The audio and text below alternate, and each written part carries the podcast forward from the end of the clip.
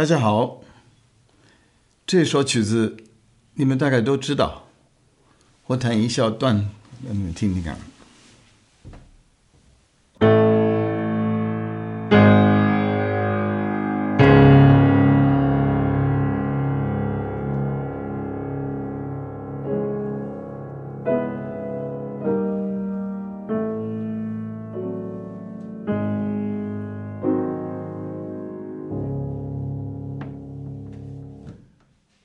下面不用谈，你们都知道，这个是拉赫玛尼诺夫的前奏曲，这是他的招牌曲子，十九岁写的。还有第二号钢琴协奏曲，也是年轻的时候写的，马上就很出名，到现在还是很出名，大家很喜欢。这两首曲子是他最有名的。这个钢琴协奏曲我们不用谈，那个这个是太难的，技巧太难了啊。这个前奏曲可以弹，而且效果都很好。但是我今天不要那个，不要给你们介绍那么有名的曲子。我拿一个小曲子，你们说不定没有听过。我以前考试的时候让我学生弹，那些同事也还还没听过这个曲子。他好像也是年轻的时候弹的，跟我们现在那个初学的一样的，然后呃弹了一些呃肖邦的东西，弹了一些巴哈啊，呃舒伯特啊，嗯，他好像都弹过了，所以他年轻的时候写的曲子好像都是跟那些大的嗯、呃、作曲家打一个招呼。这次他就跟肖邦打一个招呼，因为他。写那个夜曲，写夜曲也，我想到的那个肖邦的夜曲，跟这个跟他这首有点相似。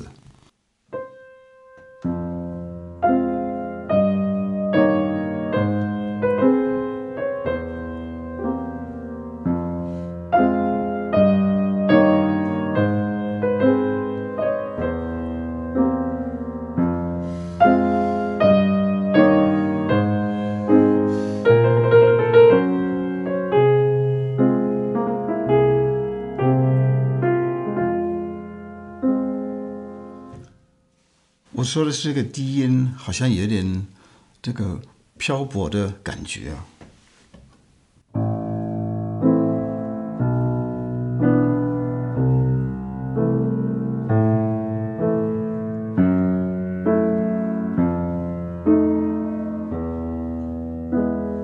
像不像？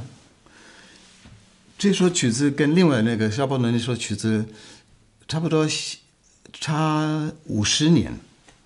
奇怪，现在怎么还写那个夜曲？这个时间不是已经过去了吗？好像我们说有一个朋友说，你们结婚那么多年了，话都讲完了，只好反复，看看拉赫玛尼诺夫有没有反复，还是创新。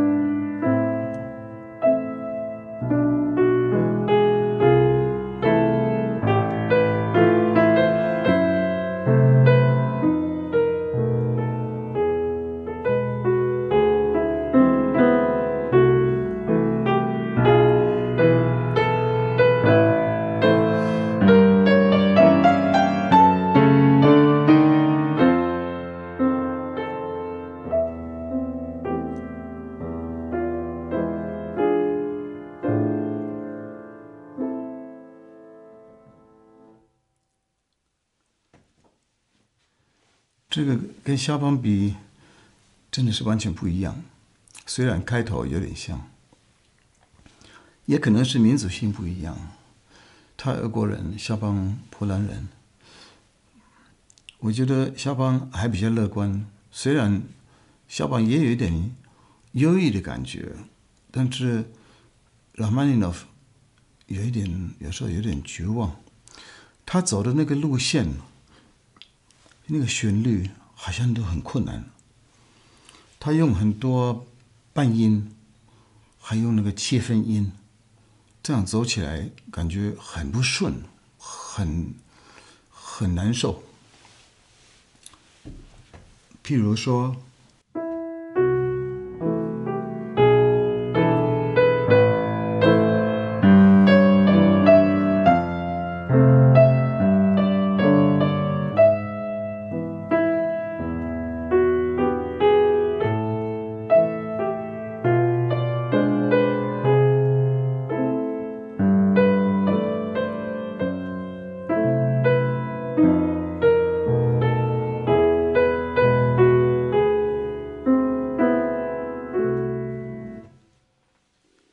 但是下面好像另外一个角度，好像有点很乐观，好像爆出有点盼望，有希望。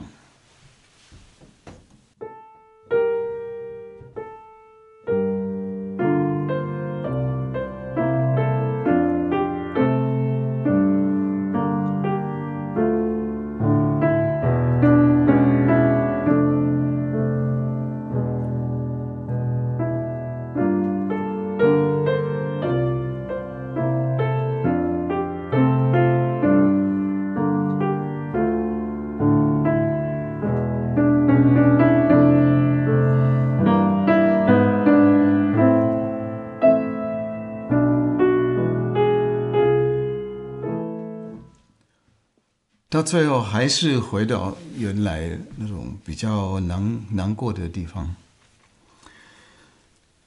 这首曲子，呃，要求就是你的旋律哈要弹得很稳，这个长音弹得稳不容易，我们需要一定的重量来控制它，所以我们需要这个手臂来支持它，这样我们。比较有把握，这个音不要太大声，也不要太弱了，这个音才会长。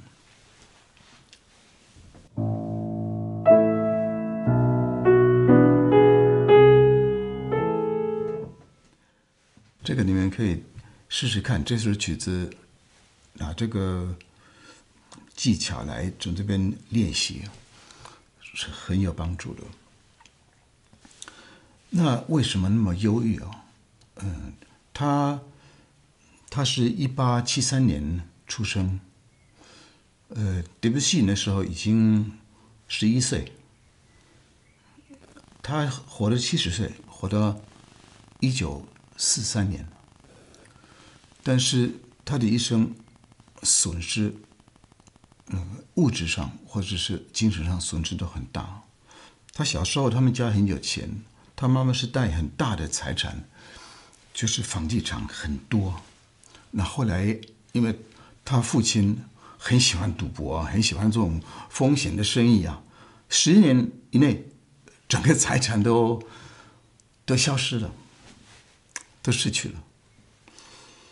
结果那时候他们婚姻当然也很有问题，所以就就分开了，所以家庭没有了。后来他去读学校要。做一个钢琴家，他那时候学校也没办法读得很顺，毕不了业。亲戚帮忙，又换一个学校，又换到莫斯科去了。哦，那时候才开始真的出名，因为他他的作曲很有很有名，而且他钢琴也弹得很棒，而且都是怎么说，非常都是一流的哈，比人家比人家弹得弹得好，所以他。后来也当过指挥，当过那个团长，乐乐团的团长，钢琴家、作曲家都很出名。一到了这个十呃十月革命，没办法，他是属于地主的阶级，只好逃出去，先逃到瑞典，刚好他们邀请他开音乐会，然后再逃到美国去了。后来差不多整个时间，剩下的时间都在美国，在美国没有真正的生根，英文好像也说的不太好，所以他由于这些这些挫折，他都是带有点忧郁的感觉。那时候很多俄国人都逃到美国去了，欧洲人也是。那个那些很多有名的作曲家，很多有名的这个艺术家，都逃逃到美国去，他们都会在那边见面啊。像那个 Stravinsky，Stravinsky，呃，碰到他就说，先看到他的那张长脸呐。我觉得拉赫玛尼诺夫他的特点就是说，有人称呼他是最后的这个浪漫派的作曲家。他的风格没有什么改变。你看那时候法国的拉威尔、德布西，他有那些印象派啊、表现派啊，都出来了。斯特文斯基他写那个火鸟啊，写那个春之祭啊，那些都是非常新式的、非常新潮流的、非常新的风格那种曲子。这那个拉赫玛尼诺夫都不太理他们。他走他自己的路。这个曲子跟肖邦再比一下，肖邦他那个最后那一段，就是，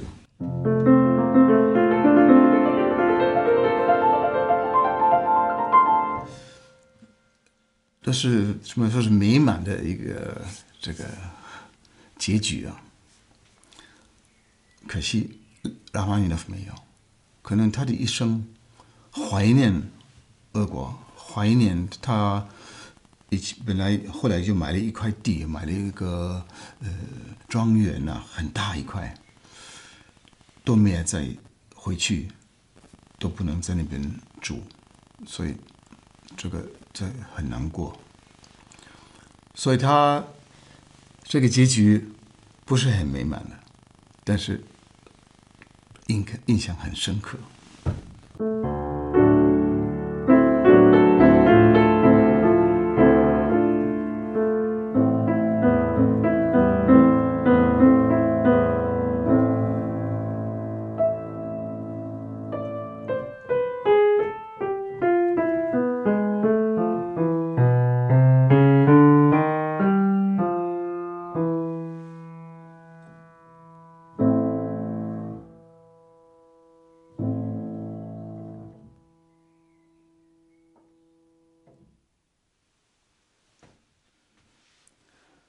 所以小小的曲子很好弹，内容也很丰富，可以试试看，了解拉玛尼诺夫的心理。